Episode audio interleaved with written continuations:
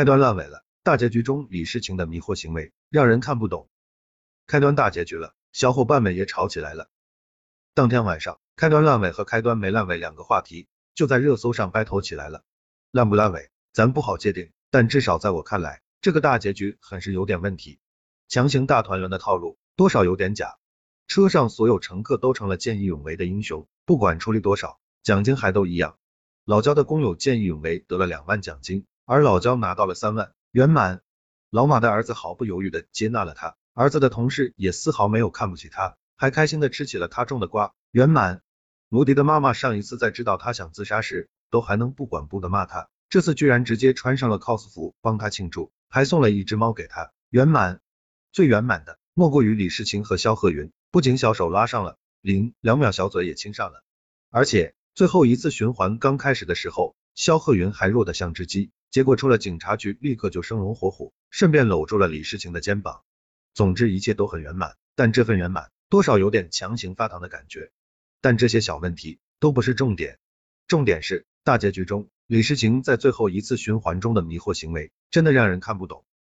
在最后一次循环中，李世情通过给人看短信。成功的得到了老焦和卢迪的帮忙，但大家看下李诗情给卢迪的短信，上面赫然写着让卢迪把锅转移到前车厢。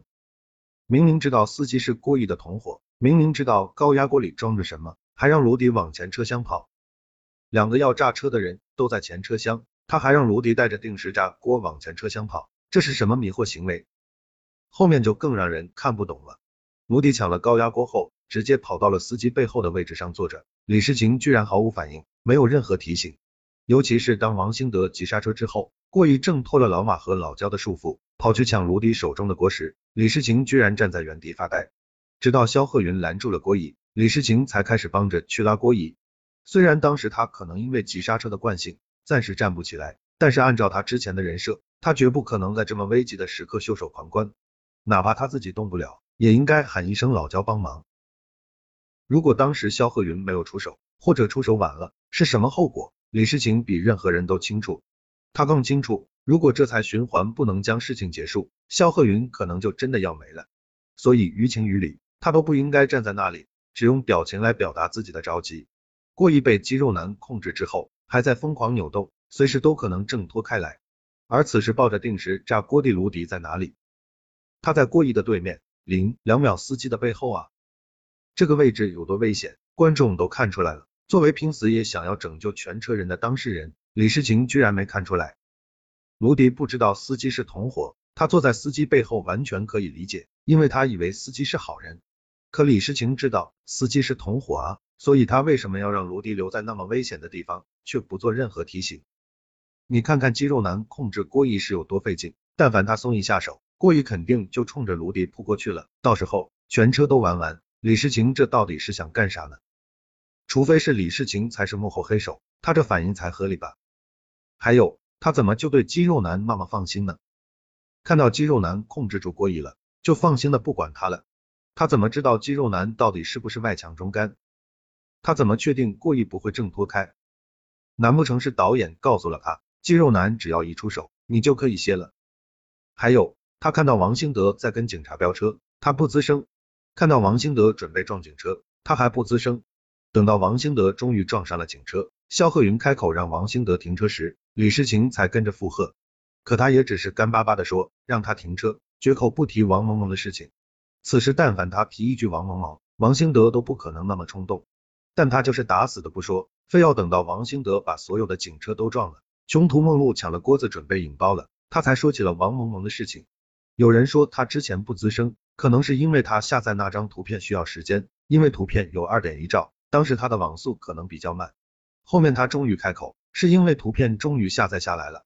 可是这个理由真的有点站不住脚。对于王兴德和陶映红来说，有没有当时的照片根本不重要，只要有人告诉他们自己知道王萌萌下车的真相，他们都不可能再挣扎的。以李诗情的应变能力，他完全可以在照片下载完成之前，通过言语来稳住陶映红和王兴德。但李诗情居然什么都没做，非要让情况变得更复杂，让全车人都陷入危险中时，才开始说。当然了，也可能跟肌肉男一开始不出手一样，是导演不让李诗情这么干。